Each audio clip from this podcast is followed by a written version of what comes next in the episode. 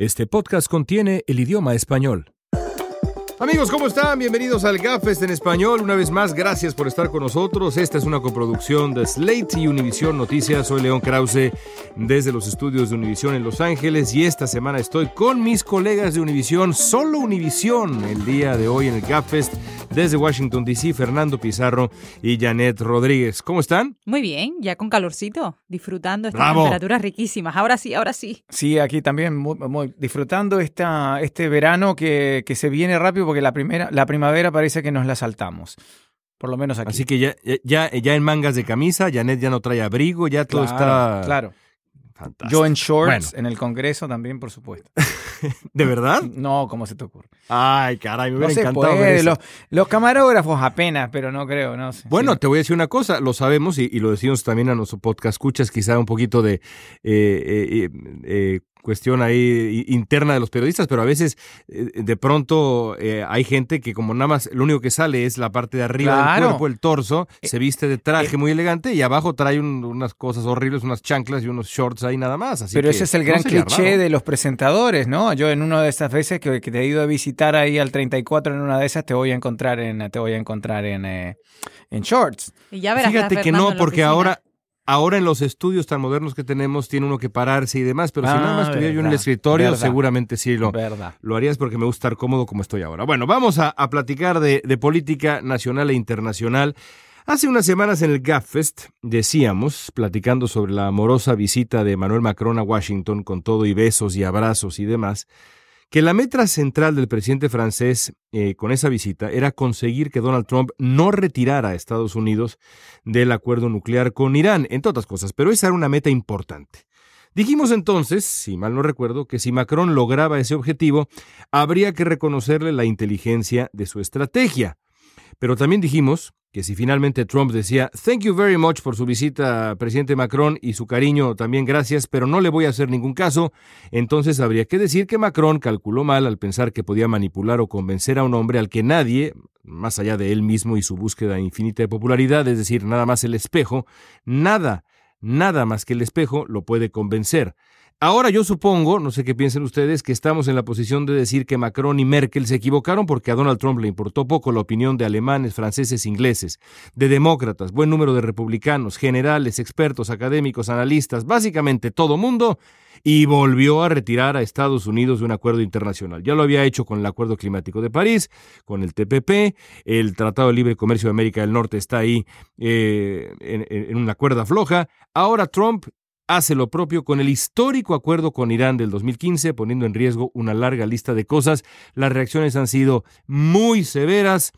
Eh, de pronto, eh, los eh, diplomáticos franceses, de acuerdo con el sitio Vox.com, dice, dicen que lo que está haciendo Estados Unidos es una nueva doctrina, la doctrina Trump, que es aislacionismo unilateral. Y yo te pregunto, Janet, ¿es este el principio de un endurecimiento generalizado de la política exterior estadounidense? ¿Cómo lees esto que para mí en lo personal es un escándalo, es un error que ha pasado en los últimos días en Washington. Claro que sí, y eso viene con la llegada de John Bolton, ¿no? Finalmente el nuevo jefe de seguridad nacional de la Casa Blanca. Eh, sabemos que es un diplomático con mano en- endurecida, que le gusta endurecer y podría muy bien esta decisión haberse dado tras su llegada. Fue un fracaso diplomático eh, con los europeos, vinieron a tratar de convencer a Trump y no lo lograron. Y finalmente esto va con el fin de cumplir otra promesa de campaña. ¿Qué más que cumplir y seguir cumpliendo todo lo que dijo durante la campaña, independientemente de lo que signifique para, para el país, para el mundo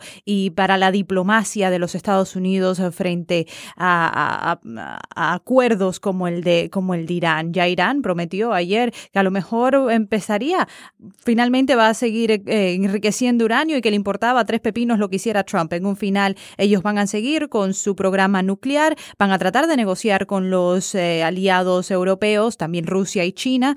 Vimos que se desplomó eh, los precios del petróleo, entonces ha habido un efecto dominó que ni a la Casa Blanca ni al presidente pareciera importarle más allá que decirle a su base, una vez más estamos cumpliendo con ustedes, estamos haciendo lo prometido y ahora pues también han dicho que esto le sirva de ejemplo a Corea del Norte ante una amenaza muy similar. Fernando, el, eh, eh, eh, detrás de esto parece existir la creencia en, en Donald Trump de que él puede alcanzar las, sus tres palabras favoritas, bueno, eh, quién sabe, creo que tiene otras, pero eh, en este contexto sus palabras favoritas que es a better deal. Él piensa que puede llegar a un mejor acuerdo con Irán. Los expertos dicen, señor, ya teníamos un buen acuerdo, no era necesario tirar a la basura el acuerdo que teníamos para arreglarlo, no era necesario borrarlo de la mesa, muy parecido a lo que se, a lo que se le dijo con el TPP, es decir, sí, no era un acuerdo ideal, pero era un acuerdo suficientemente bueno como para después irlo arreglando sobre la marcha. Lo mismo se le dijo con el acuerdo climático de París. Donald Trump dice, a mí no me importa lo que se hizo antes de mí, antes de mí no importa nada. Lo que importa es lo que yo voy a conseguir. Hasta el momento no ha conseguido absolutamente nada, ni siquiera lo de Corea del Norte, aunque él ya está seguro que ese asunto está ya firmado, ese arroz ya se coció y Corea va rumbo a la paz. Pero está detrás de esto la creencia de que él puede eh, eh, conseguir un mejor acuerdo de la nada, borrón y cuenta nueva, y Donald Trump er, e, emerge como el héroe en, en un asunto tan complicado, tan complicado como lidiar con eh, eh, el, el régimen iraní? Yo creo que aquí más allá de que él cree que es el gran negociador y afirma yo a mí me parece que aquí hay una cosa más de fondo. Si bien con Corea del Norte eh, estamos a las puertas de lo que pudiera ser quizás eh, algún progreso, pero eh, quizás podría ser donde más se ha conseguido un progreso. Yo creo que aquí hay un poquito más de, ir a la base, ¿no? De ir a su base, vender el, mismo eslogan que tuvo durante la, la, campaña, el mensaje aislacionista, nacionalista, un poco casi el, libro de Bannon, ¿no? De, de, decir, bueno, me voy a salir de NAFTA, me voy a salir de, me voy a salir del acuerdo climático, me voy a salir del acuerdo de Irán porque son todos malos y porque le hacen mal a Estados Unidos. Yo creo que esto es más que nada por, el, por, por la base. Por ahí escuché algo que Macron le habría advertido incluso a sus aliados diciendo o que al volver de, a Washington, a Francia, dijo eh, Trump se va a retirar eh, del acuerdo con Irán porque es una cosa doméstica, no es porque es una cosa internacional. Yo creo que por ahí todavía sigue yendo la cosa, más allá de que él crea o no, eh, autoconvencido de ese mensaje de que yo pudo negociar las cosas mejor. Yo creo que hay un, hay un elemento de congraciarse con la base en un momento en que el electorado republicano la ve complicada, por lo menos sus colegas en la Cámara y en el Senado cuando tengan que ir a elecciones en noviembre. Y es que no hay un razonamiento lógico de por qué hacerlo. La administración apunta a lo que dice Israel ha descubierto claro. en cuanto a, a si Irán está o no mintiendo sobre sus capacidades nucleares. Entonces estamos apuntando a un país que sabemos que está en contra de Irán, que sabemos que por supuesto se va a, oponer a todo acuerdo con el país iraní y, esa es nuestra base para decir, o la base de esta administración para decir nos retiramos, porque los israelíes han descubierto sin base ninguna algún tipo de ejemplos de que los iraníes sí tienen mucha más capacidad de la que están eh, dejando ver. Entonces, eh, ya vamos una vez más y él lo dijo lo dijo esta semana cuando anunció el que se retiraba del pacto. Mi promesa está cumplida se los dije y lo he hecho. Hay una fractura muy evidente, no sé qué piensen ustedes, y esto de verdad eh, eh, es algo gravísimo porque, porque eh, era, es, digamos, la, la, base del mundo occidental, la la espina dorsal del mundo occidental desde el eh, final de la Segunda Guerra Mundial, la Alianza Atlántica. Y yo lo que veo aquí es una auténtica fractura, la distancia entre Estados Unidos y sus aliados centrales históricos en, eh, en Europa, los ingleses, los franceses, eh, los alemanes, los alemanes también, está, está de verdad más clara que nunca esa fractura. Y eso debería preocupar, preocuparnos a todos. No sé qué pienses, Fernando, pero cuando uno oye las declaraciones, eh, lee las declaraciones de los diplomáticos europeos en estos, en estos días, son de decepción, de tristeza, pero sobre todo de ira, en el sentido de, caray, con este gobierno estadounidense no se puede confiar. Esos señores no son nuestros aliados, no son nuestros socios, no sabemos de quién son socios o aliados, pero de Europa no.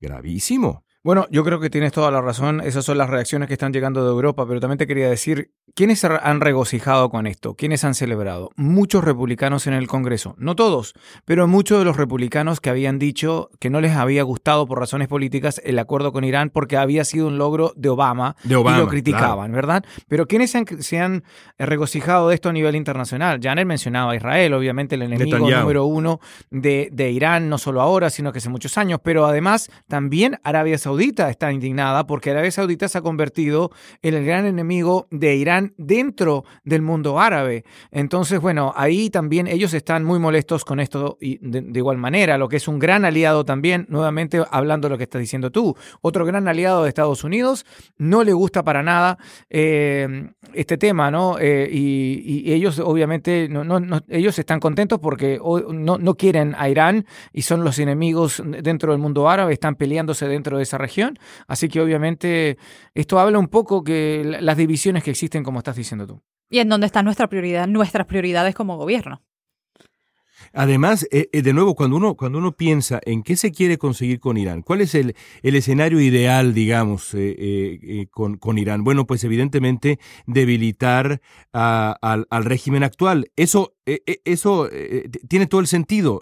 No es, no es, digamos, un socio confiable. Eh, lo ideal sería, por supuesto, debilitar, en lo personal me parece sería deseable, pero no mediante estas vías. Es decir, si uno quiere fortalecer una opción más liberal, una opción más democrática, fortalecer a las corrientes en la sociedad iraní, que poco a poco han, ido ganando a su vez fuerza en los últimos tiempos, me parece que volver a aislar a Irán, volver a darle a eh, los ayatolás la justificación del famoso argumento de el gran Satán Estados Unidos ahí está otra vez volteándonos la espalda, aislando a, a, este país que por lo demás es un país que va mucho más allá de su gobierno, un país poderoso, brillante, glorioso desde hace milenios, me parece una absoluta estupidez como estrategia de política exterior si lo que se busca es debilitar ese régimen y buscar la paz mundial. No lo entiendo. Más allá, como dice Fernando, de darle, de tirarle carne roja a la base, a la base republicana la base de Donald Trump, pero de verdad les importará tanto, Janet, a los votantes, perdón, en Michigan, el, el, el, acuerdo nuclear con Irán. De verdad es uno de los temas que se despierta ahí un votante Trump diciendo, caray, ese acuerdo hay que tirarlo. Pues no es el Tratado de Libre Comercio de América del Norte, es un asunto muy sofisticado, yo sigo sin entender. Y a lo mejor no es el acuerdo en sí, pero es la promesa cumplida. Ese es el punto. El decir, me anoté otra promesa más, me anoté lo de DACA, me anoté lo de París, me anoté lo de Irán, sigo quitando todo lo que ha hecho el presidente Obama, lo que hizo el presidente Obama. Acordémonos que esta es una base que ha querido derrocar a Obama, derrocar todas sus políticas eh, que, logró durante la los últimos ocho años y ahora el presidente Trump lo único que hace es checkmark, checkmark, checkmark, decir, lo hice, lo hice, lo hice, independientemente de lo que pueda hacer. Es simplemente decir, he logrado una cosa más y he logrado eh, voltear la tortilla para que lo que hizo Obama no siga sucediendo porque aquella política era mala eh, y, pues no tenía ningún bien para este país. Ese es el mensaje y ese es el mensaje que están escuchando los votantes, sobre todo en el, en el medio oeste del país, en el Midwest. Y sí, no importa si sea Irán o lo que sea, simplemente el decir una cosa más que he hecho por ustedes. Simplemente.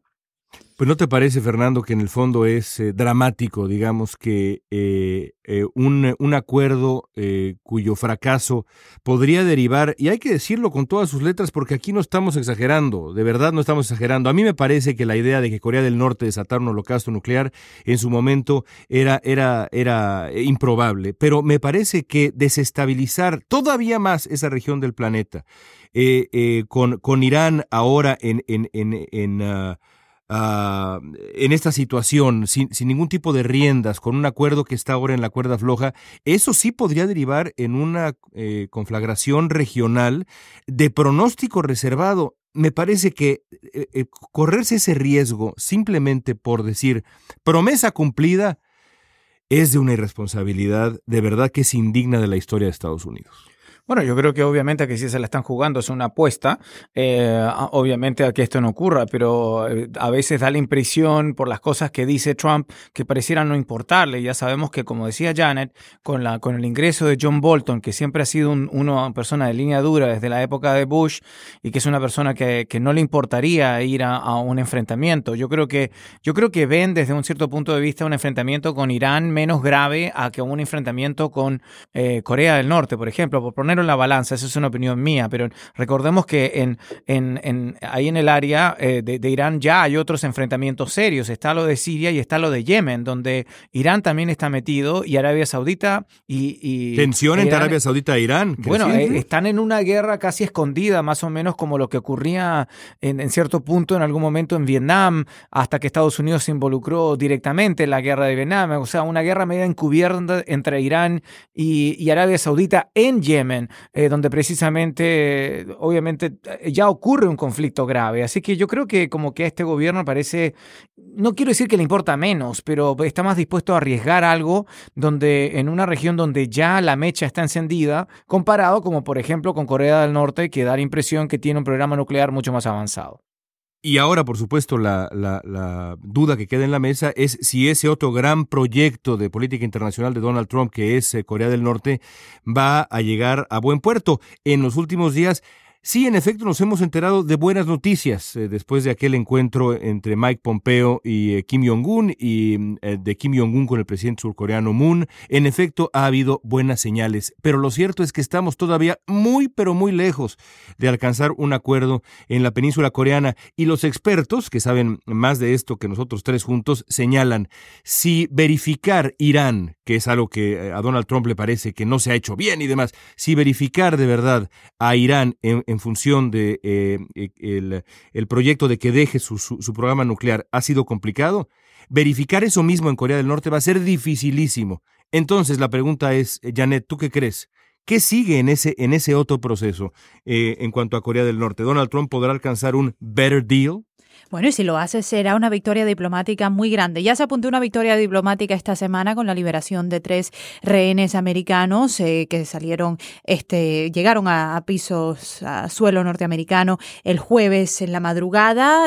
Pompeo, el nuevo secretario de Estado, fue básicamente a buscarlos y, y, Kim Jong-un le da un voto de confianza al presidente Trump para, que, para seguir las negociaciones hacia este, esta posible reunión entre ambos mandatarios. Sería una reunión histórica. Y yo creo que finalmente sí se va a dar. El presidente dice que ya hay lugar y fecha, aunque no han anunciado exactamente cuándo será, pero, pero yo creo que nuevamente volvemos a lo mismo, volvemos a las promesas, volvemos a que Donald Trump tiene como meta seguirle diciendo a su base que estoy por ustedes y estoy cumpliendo todo lo que le he prometido. Y esta, sea o no la mejor manera diplomática de negociar con Corea del Norte, algunos dicen que sí, otros dicen que se le está dando demasiada confianza a Kim Jong-un y que finalmente este hombre puede cambiar de parecer en cualquier momento.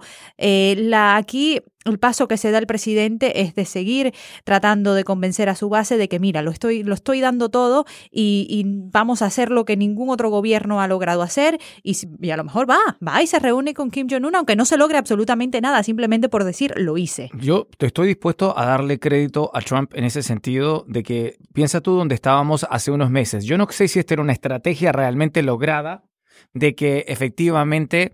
Eh, Trump era lo que quería, eh, porque recordemos cómo se estaban insultando hace, hace solo unos meses, ¿no?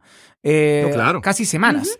pero, pero hemos llegado, ahora, quizás no gracias a Trump, pero quizás un poco a la presión. Eh, obviamente, los presidentes nor y surcoreanos se han reunido, han tenido una cita histórica. Todo comenzó, recordemos también, con la visita de Pence para los Juegos Olímpicos, que también estuvo lleno de tensión, pero bueno, algo quizás se logró. Y si es que se llega a ver un avance, y aunque haya una cumbre histórica entre el presidente Trump y el líder norcoreano, yo creo que eso es un avance. Ahora, de que vaya a haber quizás un acuerdo de desnuclearización completa, quizás no. Pero me parece que hay que darle crédito a Trump en ese sentido de que la presión ha funcionado de alguna manera para algo. Sí, esta administración la verdad es que se va a apuntar una victoria diplomática grandísima. Ya con esta liberación de los tres eh, se apuntan eh, una ganancia, ya aunque aunque no se dé la reunión, vamos, trajimos a tres norteamericanos ah, de regreso y eso la verdad es que hay, que darle el crédito a la administración. Estoy, estoy absolutamente de acuerdo contigo y si, y si esto sigue avanzando y se, y se llega a un, a eh, histórico acuerdo para alcanzar la paz definitiva y la desnuclearización de la península coreana, seremos los primeros, eh, por lo menos en el mundo de los podcasts en español en Estados Unidos, en reconocérselo al presidente de Estados Unidos. Yo, aún así, me declaro todavía bastante escéptico y perplejo ante lo que pasó con Irán en estos, en estos días. Bueno, vamos ahora a nuestra entrevista.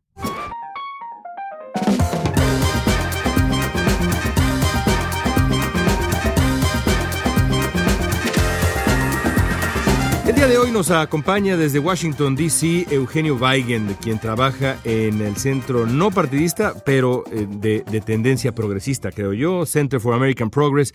Es director asociado del equipo de la prevención de violencia armada. Se especializa en seguridad pública, crimen organizado, violencia, las regulaciones de armas en Estados Unidos, el flujo de armas ilegales en uh, México o hacia México.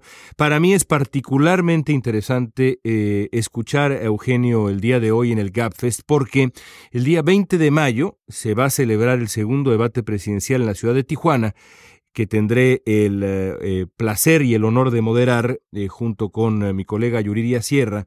Y uno de los temas centrales de este debate son precisamente los asuntos en los que se ha concentrado Eugenio desde hace ya un buen tiempo. La seguridad transfronteriza, el tráfico de armas, qué se puede hacer realmente para eh, en el siguiente gobierno mexicano y con el actual gobierno estadounidense tratar de incidir para reducir esto que ha sido de verdad más que un dolor de cabeza, eh, eh, origen de buena parte de la violencia que se vive que se vive en México y que también preocupa a Estados Unidos. Eugenio, gracias por estar con nosotros. ¿Por qué no nos ofreces un diagnóstico de, cómo están las cosas eh, hoy por hoy con ese tema en particular, el, contrabando de armas eh, de Estados Unidos hacia México? Bueno, muchas gracias por la, invitación. Como tú mencionabas, en, en México es un problema eh, el tráfico de armas. 70% de las armas recuperadas en, en el país provienen de, de, Estados Unidos y esto se debe eh, a la producción altísima que se ve en Estados Unidos, pero también a la, facilidad con la que se consigue comprar un arma, inclusive armas de asalto en, en Estados Unidos, ¿no? Y esto, por supuesto, que ha tenido consecuencias negativas en, en México. El año pasado, eh, México sufrió eh, la tasa de homicidios más alta en los últimos 20 años y alrededor del 68% de los homicidios se cometieron con un arma de fuego. El, el, número de armas, eh, eh, simplemente el número de armas eh, eh, que entran año con año de Estados Unidos a México, por cierto, la mayoría de ellos provenientes de los estados del suroeste estadounidense, es simplemente asombrosa. ¿Por qué no nos describes la manera como esas armas entran a México? ¿Cómo se compran? eh, cómo, se, cómo se ingresan a México, porque esto no es un problema nada más evidentemente de Estados Unidos, porque para que algo ingrese a México, pues tiene también que pasar por las aduanas mexicanas, ¿verdad? Sí, eh, correcto. Mira, te voy a decir un poquito lo que pasa del lado de, Estados Unidos y un poquito extender a lo, a lo que mencionabas. Eh, es correcto, alrededor de 213 mil armas al año entran de Estados Unidos a, a, México. Y como te dije, esto se debe a la, facilidad con la que se puede eh, conseguir armas, inclusive de, asalto en, Estados Unidos, ¿no? Para empezar, por las armas de asalto son, son, este, están permitidas, ¿no? Una persona puede ir a comprar un arma de asalto sin, ningún tipo de problema.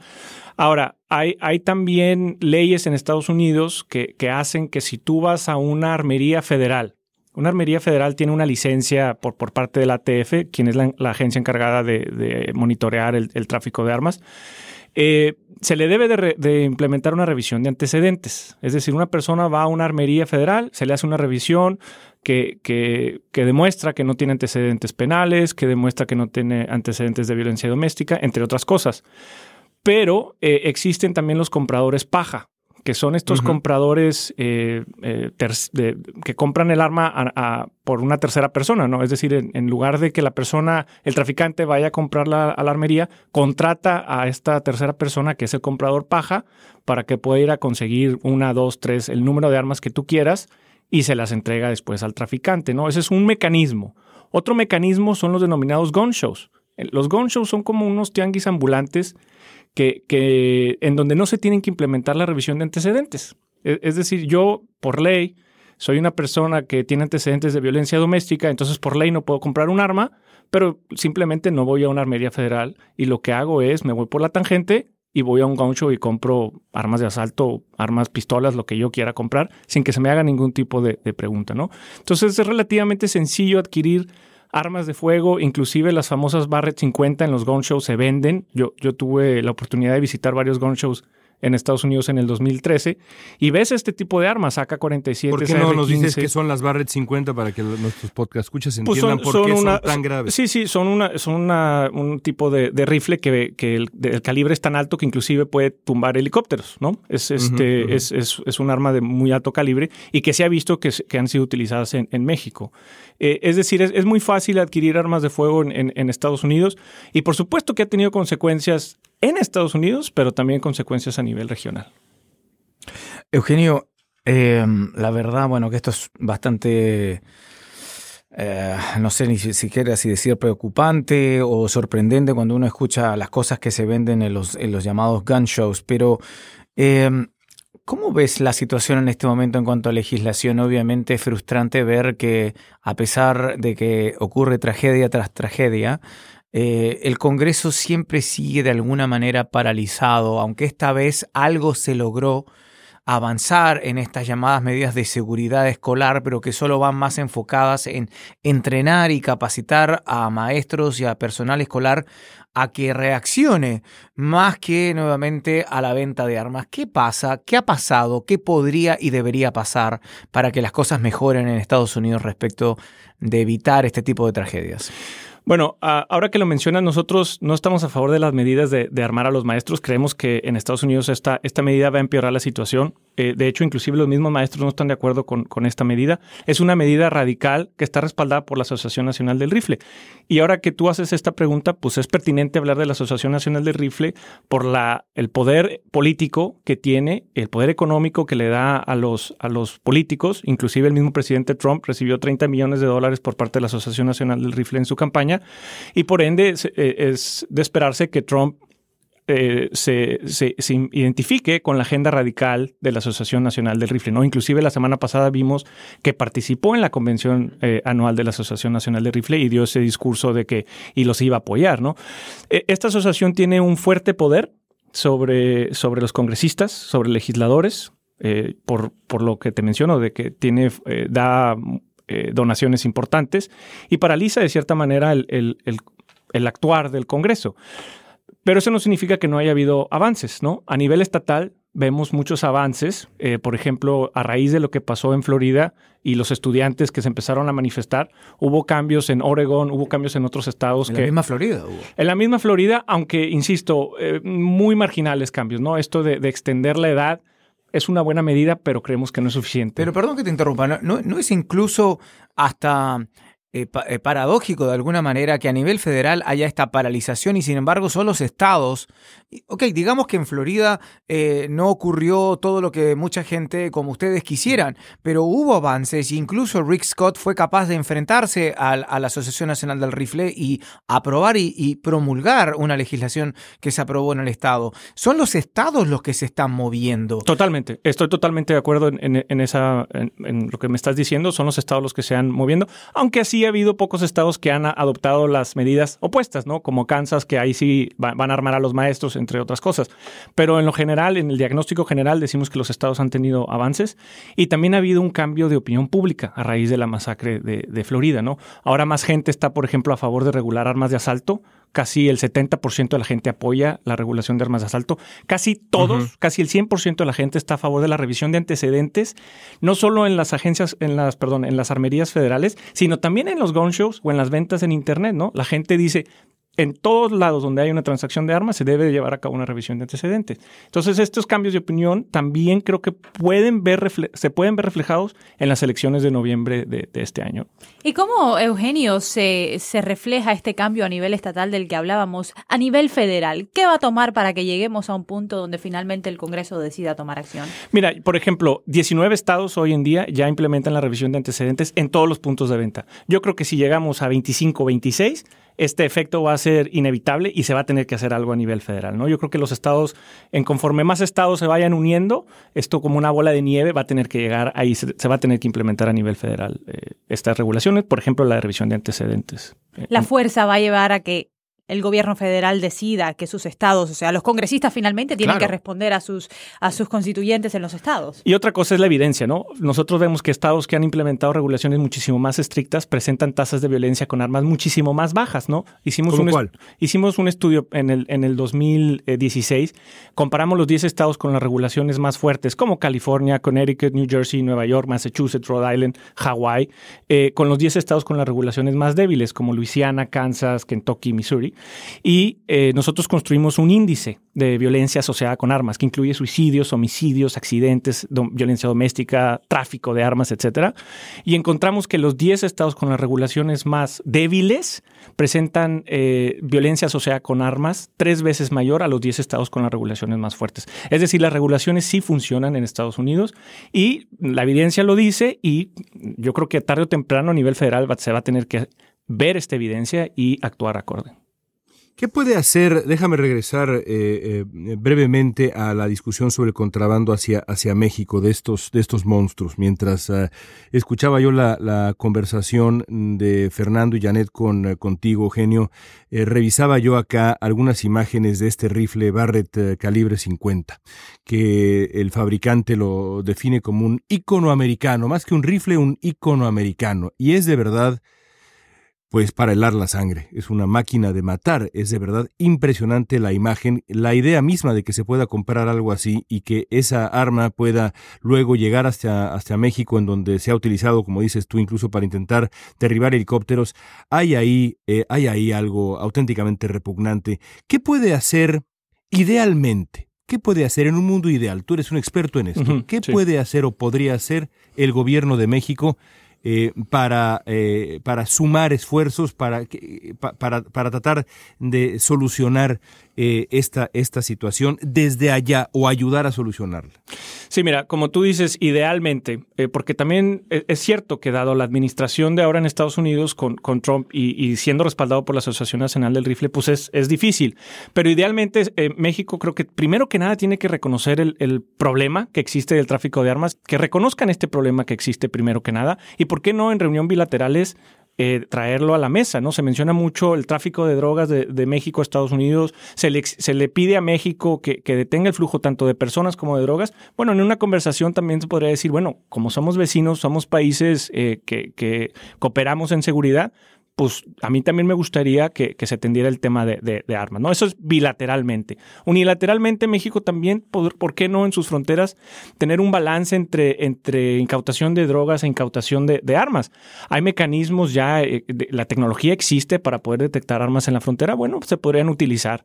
Eh, otro problema que es importante aquí mencionar también es que muchas de las armas que llegan de Estados Unidos a México lo hacen de manera legal. Es decir, pasan por la Sedena, la Sedena después las distribuye a los policías y luego se pierden o son robadas, que al final de cuentas terminan siendo eh, eh, utilizadas por, por los grupos criminales. ¿no? Entonces, tener estos protocolos dentro de las policías y la Sedena para armas robadas o armas perdidas me parece que también es bastante pertinente. Ahora, a nivel regional, México también podría crear una coalición de países que se han visto afectados por el gran flujo de armas de Estados Unidos en la región, porque cabe mencionar que México no es el único país con este problema. Alrededor del 49% de las armas recuperadas en Honduras vienen de Estados Unidos, 45% de las armas recuperadas en, El Salvador vienen de Estados Unidos, cerca de 30% de las armas recuperadas en, en Guatemala vienen de Estados Unidos. Es decir, México no es el único país que se ha visto afectado y me parece que generar una coalición con estos países podría ser una buena idea. ¿Y por qué tú crees que México hasta el momento no le hace este frente a los Estados Unidos?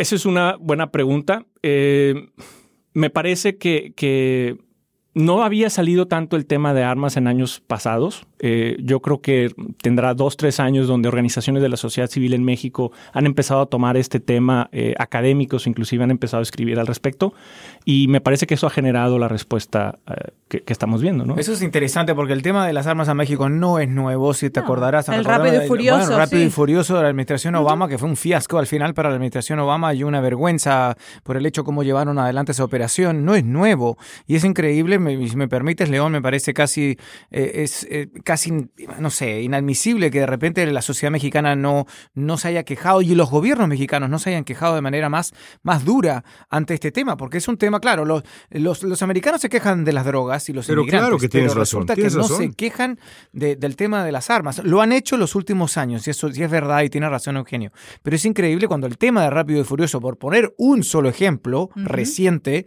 tiene años. No- no- esto no es nuevo. Lo que pasa es que creo que hay en este tema como en otros, y, me interesa mucho que nos diga Eugenio su opinión al respecto, hay, hay temor, hay temor de acercarse a Estados Unidos con mayor firmeza. Eh, eh, con toda franqueza. Y eso lo vimos eh, en este gobierno, hasta la manera como trataron a Donald Trump al principio.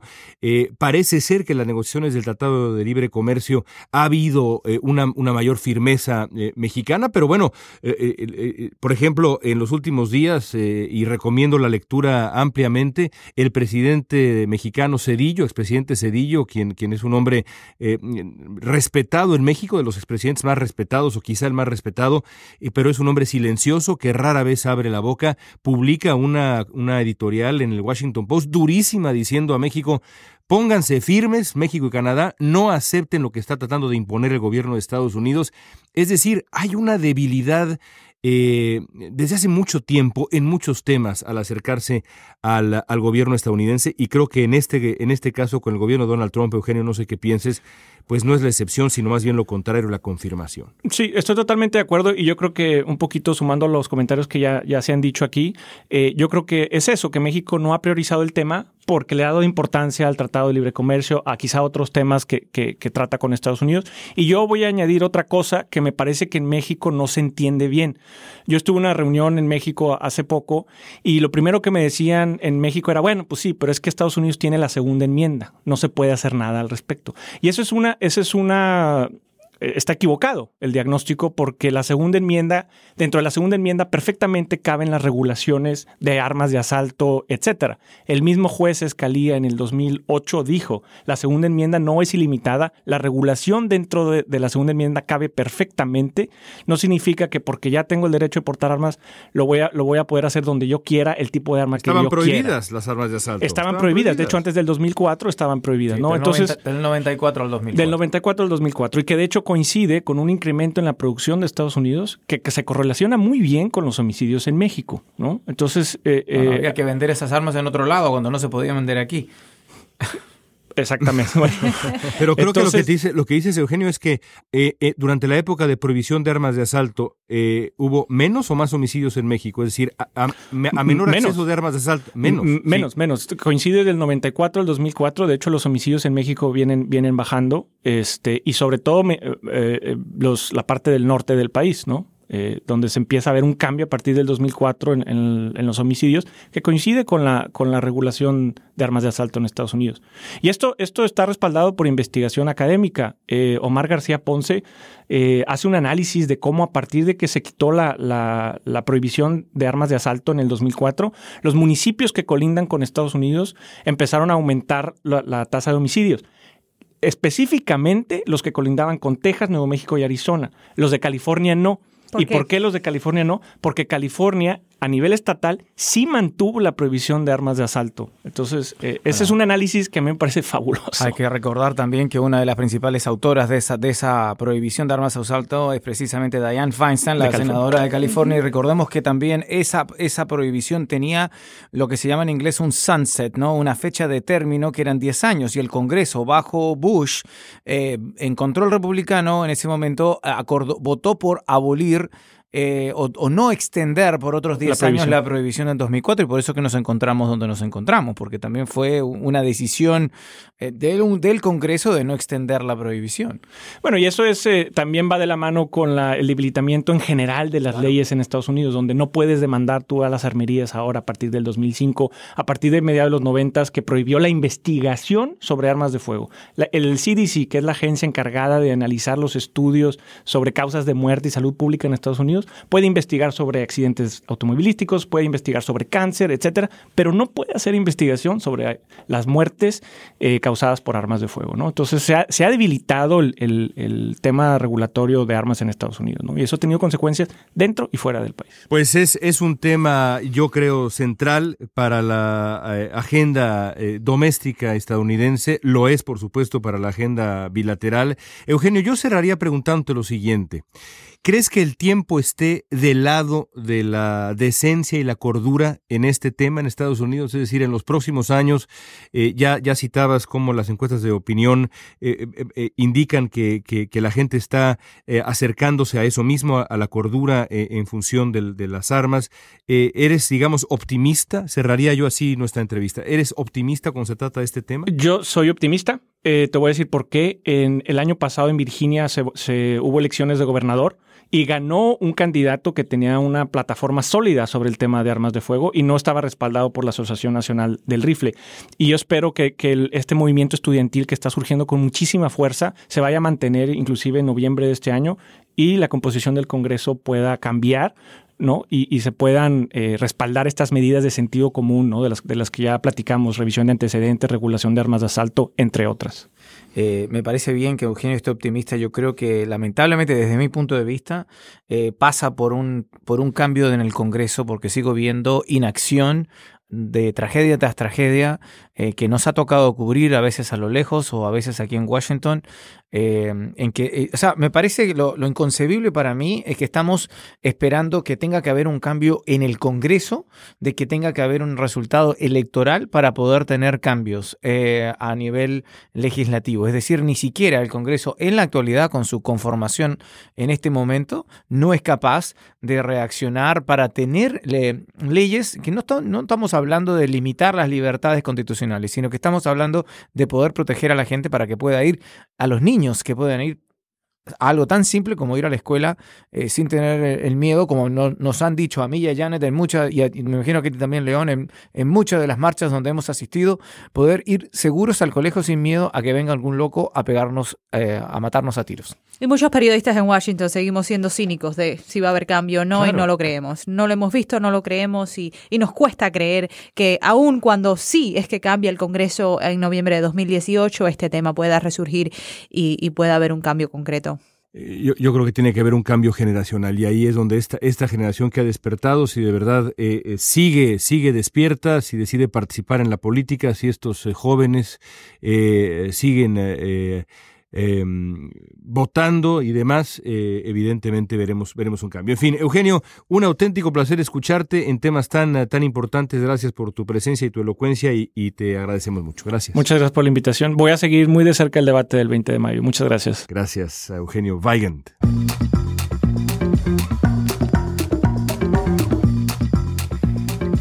Pues vámonos ya con, eh, los broches, eh, broches de oro. Eh, el, día de hoy, el día de hoy voy a comenzar. Voy a comenzar yo porque quiero, quiero la opinión de mis colegas, quiero la opinión de Janet.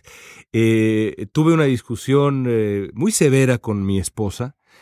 sobre este tema. Yo no quiero dar opinión. no, no, no, que no, quieres contar de eso. No, no, no. Vas a tener que, vas a tener que opinar y también Fernando Pizarro y espero que nuestros podcast escuchas nos escriban al respecto. Eh, la verdad es que discutimos poco, somos una pareja eh, que se lleva bastante bien. Eh, ya con un buen número de años juntos, pero este tema en particular, cuando le manifesté lo que voy a decir ahora en el broche de oro... No pues tiene que ver con Luis Miguel, ¿no?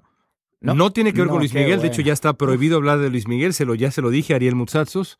Eh, tiene que hacer una veda de por lo menos dos meses de Luis Miguel, no puede hablar de Luis Miguel, está muy triste. Pero bueno, el tema que quiero tocar es este. Me parece profundamente ridículo el Met Gala. Sí, estoy de acuerdo. ¡Ay, Janet, bravo! bueno, fíjate nada más. Bueno, muy bien, me siento mucho mejor. Resulta ser que a, mi esposa le encanta seguir, bueno, ella como a tantísima gente, este asunto extrañísimo que eh, pues eh, organiza la revista eh, Vogue, junto con el Museo Metropolitano allá en Nueva York, que se llama el Met Gala, en donde pues hay cada año un tema distinto, se invita a celebridades que se, se pasean allá en el... La alfombra roja. En el Upper East Side de, Nueva York, en el eh, Museo Metropolitano de, Arte, que es absolutamente maravilloso, en la alfombra roja, y voltean para acá, muy serios, posando todos, y he tenido yo, pues, años de paciencia con este asunto, años de paciencia, pero este año, con toda franqueza, cuando vi llegar a Katy Perry eh, eh, vestida supuestamente de ángel con unas alas que no cabían en el coche que la llevó al, al Met Gala, cuando vi a eh, esta, esta chica, por lo más muy guapa, Blake Lively, con una especie de corona de picos extrañísima también, eh, todos además sintiéndose, yo no sé qué se siente. La cruz en el pecho de Jennifer López. La cruz en el pecho de Jennifer López, eh, eh, eh, en fin. Pero, eh, momento. eh, George Clooney viendo a su esposa con ojos de aquí viene la diosa. Hay límites, perdón, a la frivolidad. Hay, Yo- yo entiendo cuando algo es arte, que la ropa puede ser arte, la moda puede ser arte, pero esto a mí me parece una cosa frívola, me parece ridículo, y aunque me gane un problema con mi señora, me declaro en contra de el Met Gala. Pero yo voy a, voy a defender a tu señora, no porque realmente me importa el Met Gala, porque me da lo mismo, y todas estas ridiculeces de la, de la farándula cuando se visten así y todo el mundo lo- lo- los los pone en... Bueno, porque ahora lo que pasa es que nos vemos bombardeados. Antes estas cosas aparecían solamente en las revistas de farándula, así tipo Hola y todas esas revistas así. Pero ahora tú abres el- los medios sociales y los medios de noticias, lo único que ves son estas, estas tonteras, porque al final no tienen otra cosa que ser eso. Pero, pero ¿en qué te molesta tanto que tu señora se ponga a ver eso que te, te quita mucho tiempo a ti? O, ¿Y qué es lo que ella ve? Claro, ella ¿cuál ve es el, problema? repaso, ella ve las fotos. eh, Claro, ¿cuál es el problema que tu señora eh, No, le no. dedique 5 o 10 A ver, minutos o una hora o se pone te a ver a esto por la explicar. tele o por Te internet? voy a explicar. Sí, sí, te voy a defendiendo a la explicar señora que nomás. El, el, el problema en la casa fue este, que yo le dije que el Met Gala me parecía ridículo. y Ah, ella se molestó conmigo porque le dije que me parecía ridículo. No estaba yo criticando que a ella le gustara, simplemente dije, caray, a Ah, ya, mí eso que te gusta me parece ridículo. Y se molestó porque me dijo, no entiendes, eso es arte, mira nada más qué belleza, las telas, eh, eh, eh, cada, cada año hay un tema distinto y este tema fue de los sueños que se hacen realidad. Y pues la verdad a mí me parece ridículo y me he ganado pues eh, unas horas de ley del hielo. Sí, yo Para la mí verdad. todas las alfombras rojas son ridículas, pero sí, bueno. yo no soy ni fashionista, soy un poco rara en esos temas. Pero ella me siempre está gusta. muy de fashion, te tengo que decir. eh, No, no, no, no, no, no, no, ¿qué va? Yo Eh, la veo al aire, yo la veo al- para no ser fashionista se viste bastante bien. Totalmente. Pero no, tampoco le presto mucha atención, no, no veo estas fotos ni, ni le sigo. Pero bueno, final, en las redes sociales sí es un gran hit y, y hay que reconocer que sigue gustando muchísimo a tu esposa y a millones más que le siguen fielmente esta, esta gala todos los años y que disfrutan muchísimo de estos atuendos eh, poco... Para mí, nada, yo no sé, ¿qué va? Oye, a mí no, no me gustan para nada. ¿Y a tu señora le gusta el fútbol? Le gusta menos que a mí, pero le Ah, gusta. ok, le bueno, gusta, iba a sí. decir nomás que si de repente decía que, que, que sí, porque tú eres de Cruz Azul, ¿no? Iba a decir como que... ¿Por qué que- tienes que.? No, bueno, sí. no sí, digo como que ella de repente te venga un día y te diga, no, pero que es ridículo que te guste el Cruz Azul, No, bueno, por ejemplo. ta- Tampoco está Por cercano a su corazón, tampoco es diseñadora de moda, ni mucho menos. Pero sí, eh, en efecto, quizá, quizá fui, fui insensible, quizá fui imprudente al calificar de ridículo algo que a ella le gusta. Voy a llegar hoy con unas flores. Eh, me has dado la solución frente a eh, miles de podcast escuchas de la tensión marital por la que atravieso. Te agradezco, Fer. Te lo va a agradecer, yo creo. Y déjenme hacerle yo para seguir. para seguir Después de con ese la terapéutico broche de oro. Sí, no, no, no. A ver, yo, yo también Janet. tengo un broche de oro con una pregunta adjunta. Eh, esta semana que pasó, el 5 de mayo, el 4, viernes 4, la Casa Blanca, a muy escondida, celebró eh, la, la celebración anual, eh, valga la redundancia, del, del 5 de mayo. ¿Qué hizo? Mm, Hizo una recepción muy pequeña en el edificio ejecutivo, el edificio que queda en la Casa Blanca, de donde trabaja Ni el siquiera la vicepresidente. Casa Blanca. Ajá.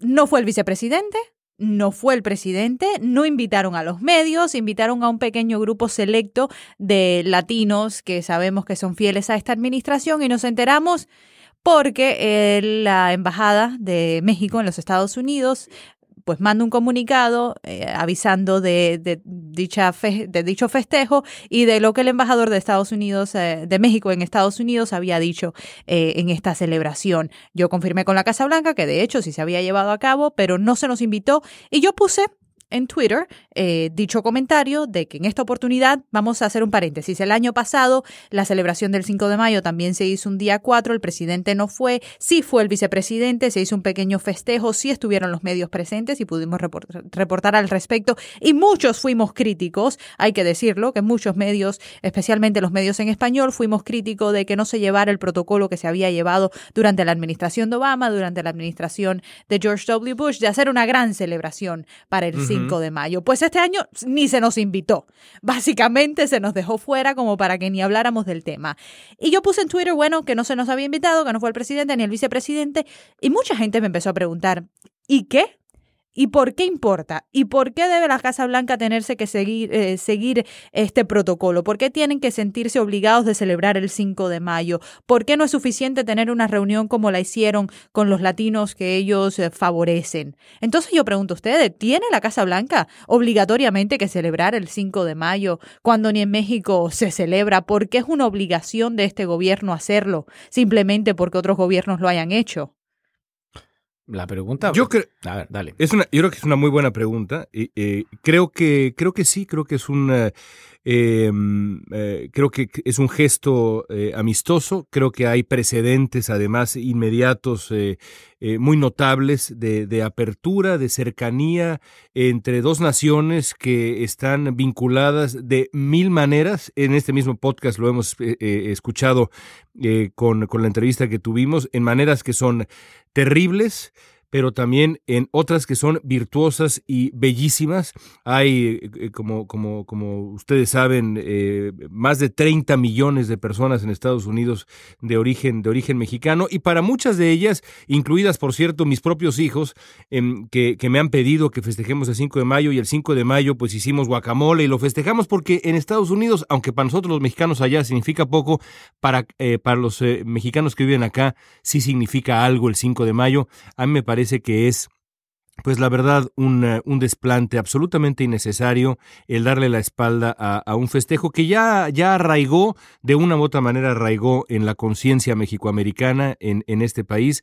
Es eh, un gesto más absolutamente innecesario. Solo me quedo con la duda de, dijiste, latinos afines a la administración Trump. El único que habrá ido será Marco, el de los taco trucks on every corner. Porque no, que va, que va. No, no, no, no, no, había mucha gente. Yo te diría que más de 50 personas fueron a esa celebración, pero digo yo, tiene que ser presidida por el presidente o por el vicepresidente o es suficiente lo que hizo la Casa Blanca de tener una pequeña recepción con aquellos que ellos saben eh, finalmente le apoyan? Yo no sé.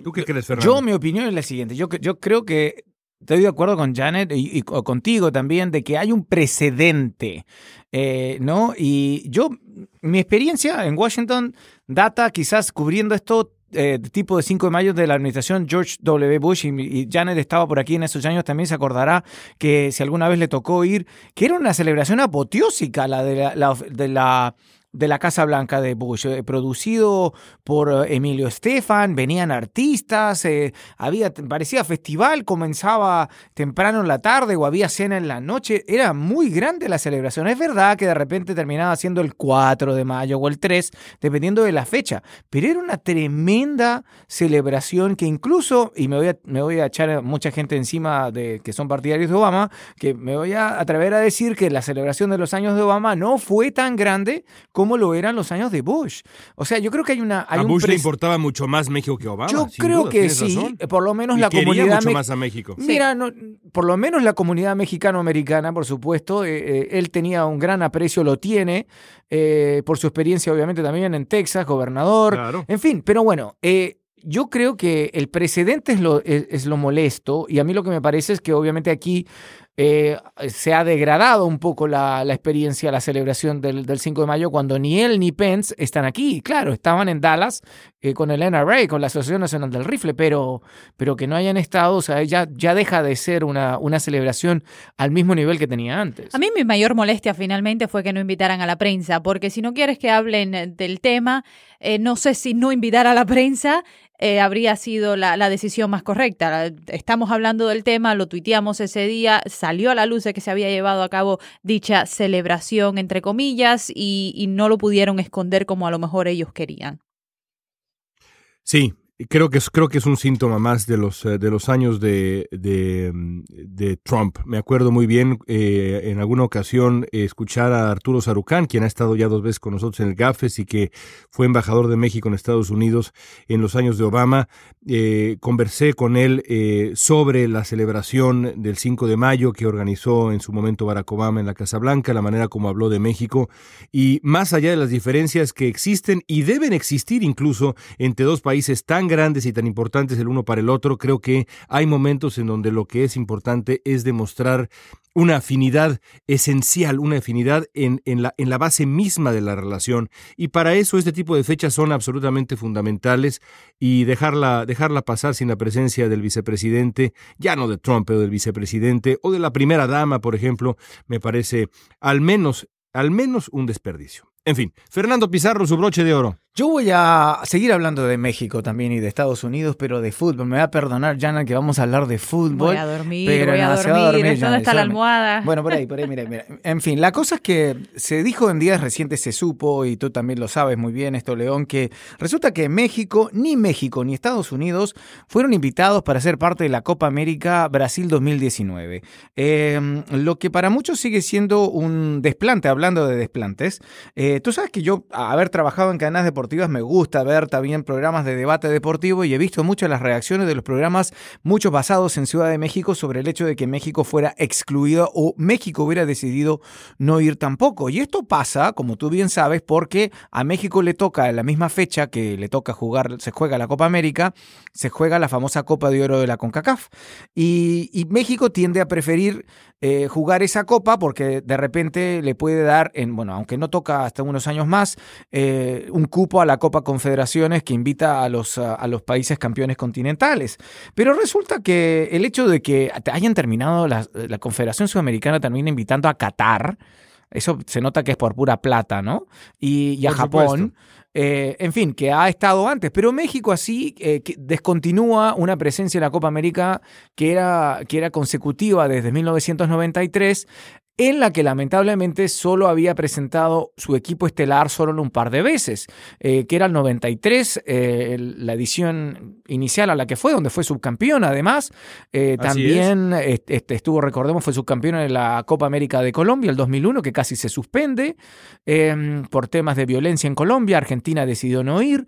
Y, y, bueno, también tuvo equipo estelar en la última Copa América, la Copa América Centenario en Estados Unidos, que fue una edición extraordinaria. Recordemos que la Copa América es el torneo no, continental. No, no, no, no, vamos a hablar de resultados, pero la Copa América cumplía 100 años. Es el equipo con, es el torneo continental más viejo del mundo y, y resulta que a mí me parece muy grave y muy penoso que México no vaya o no haya sido invitado o no hayan llegado a un acuerdo. Me parece que, que es un vacío importante. Eh, que, que, se va a notar el próximo año eh, cuando se juegue el torneo en, en, en Brasil. No sé qué opinas. Bueno, yo quiero, quiero preguntarle a Janet qué opina, pero más. Yo extrañaré mucho ambas elecciones. Sí, sí, sí. Ya, quedé ah, diplomáticamente cubierta. no sé cuál es la otra, pero ella dice. Ah, Estados Unidos. sí, sí. Ah, claro. Eh, se quedó nada más con lo que decías de Estados Unidos, Janet. No, bueno, pues, lo de Estados Unidos no importa. Extrañaré mucho ambas elecciones. Es una diplomática natural. Sí, total, total. Te diré lo que pienso. Yo creo que es eh, un. Eh, eh, es, una decisión absolutamente lamentable de México desde hace mucho tiempo el no apostar por la Copa América. Me parece que en la, en la vida en general, en cualquier cosa, la famosa eh, regla aquella de es mejor ser un pez pequeñito en un estanque grande que ser un pez grande en un estanque pequeñito, a mí me parece que es una absoluta regla de oro. Eh, venir a competir aquí como el gigante de la, de la CONCACAF a la Copa Oro es, eh, es, es una cosa que en realidad eh, no tendría que, que, importar, no debería ser prioridad. Lo que debería ser prioridad es ir a competir con el mejor equipo posible contra los grandes del continente, contra Brasil, contra Chile, contra Argentina. y así, así es como crece uno, con la competencia de primer nivel, no no confiándose eh, eh, y estando cómodo nada más con los rivales más a, más a modo. Es eh, lamentable de México y también lamentable de la Conmebol, aunque si la razón es esa, que México no ha llevado a su primer equipo, la verdad me parece pues comprensible que, que, así lo hayan hecho. Y si me permite rápidamente, dije que Estados Unidos no importaba, pero no es verdad. también yo soy un fiel creyente en el crecimiento de ese deporte este, aquí en este país y me parece que es un error que Estados Unidos vuelva a no ir a una Copa América y que solamente fue a la última, a la más reciente, porque ocurrió aquí en suelo estadounidense, pero también es un error que no vaya y, y que no haya sido invitado también. Cualquiera sea de las dos sean las alternativas, yo creo que hay, un, hay una mezcla entre las dos, yo creo que hay dinero de por medio también y, y, y, prioridad y hacerle prioridad a una copa que ocurre aquí en este, en este continente, en este país, haber ido a otro torneo eh, quizás eh, donde pudiera ser más competitivo. Bueno, en el 2019 me cuentan cómo Sí, te terminó contamos todo esto, por favor. no te preocupes. Podemos Y volver. además mucho, y además mucho más ahora que, que México y Estados Unidos están, eh, caray, pues peleando por ser sede de la Copa del Mundo conjunta claro. con, Claro. Eso sí lo sé, eso sí lo sé. Eso- eso que porque Trump- lo dice Trump. Pero es que Trump no ayudó en ese tema, casi metió las patas. Trump se metió y dijo cosas incorrectas porque amenazó a todos los otros países que no Le voten fue por a la decir a quién fue al candidatura. nigeriano que vino los otros días a la Casa Blanca Pero que es que- votara No, no, por los. Estados Unidos. Pero es que mira, eh, México. el problema, Jana, que ocurrió eso y A eso fue una ley... y- a y- better deal. A ver, pero es que aquí hubo un problema inmediatamente claro que la, la FIFA se quejó. Claro que la FIFA no es quien para venir a hablar de ética, pero dijo eh, que el problema es que la, la FIFA siempre le gusta separar lo que es política de las decisiones Claro. deportivas. Y el hecho que Trump eh, formulara su tweet de la manera que lo hizo, de manera amenazante, diciendo más vale que estos países voten por nuestra candidatura, y que después dijo nuestra candidatura, refiriéndose solo a Estados Unidos y Claro. no a México, a Canadá, es inmiscuir política con la decisión deportiva. Y la FIFA rechazó eso. Claro, la FIFA tampoco es la más correcta para hablar de, de corrupción, pero, eh, pero, pero Trump, en vez de ayudar, puede perjudicar la candidatura de Norteamérica. Y todo Bueno, lleva es que Trump. Es que lo que él quiere, lo que él quiere es de nuevo acabar con Terminamos la FIFA con y él y él puede encontrar, él solito puede crear una nueva organización mundial Better de deal, fútbol. Claro. He, he alone can fix it. He alone can fix it. Dios bendito. Es un Bueno, gran broche de oro. Hemos terminado. O sea, el, No, el bueno. titu- el título del podcast debe ser Trump y todo lo demás. to- todos los caminos llevan a Trump. Llevan a todos los caminos llevan a Trump. Qué barbaridad y nos quedan todavía dos años y medio por lo menos. Bueno amigos, ahí hasta ahí dejamos nuestro café de esta semana. Les agradecemos que se suscriban. Si no lo han hecho, por favor háganlo para que todos los jueves tempranito por la mañana les, lleve les llegue la notificación de que ya está disponible el Gapfest. Gracias por darnos muchas estrellas en iTunes y en las plataformas. Escríbanos con preguntas, sugerencias, comentarios a elgapfest.slate.com. Tratamos de responder la mayor cantidad de correos electrónicos que nos llegan muchos y los agradecemos todos. Síganos en Twitter, arroba. Les recordamos que hemos empezado a ofrecer parte de nuestra charla en inglés cada semana, así que también pueden buscarlo en el propio feed de podcast de El Gafest. Ahí está nuestra conversión en inglés, que este, esta semana será sobre el TPS, interesante. Agradecemos como siempre a Paulina Velasco, a Mario Ochoa, eh, a Matt también en nuestros eh, estudios acá en Los Ángeles, a Daniel Hewitt, nuestra ingeniera de sonido en DC, Janet Fernando, gracias, un abrazo a ambos. Igual, hasta la próxima. Un abrazo. Disfruten el principio de la primavera allá en Washington. Soy León Krause desde Los Ángeles, California. Muchas gracias por escuchar el Gapfest. Hasta la próxima.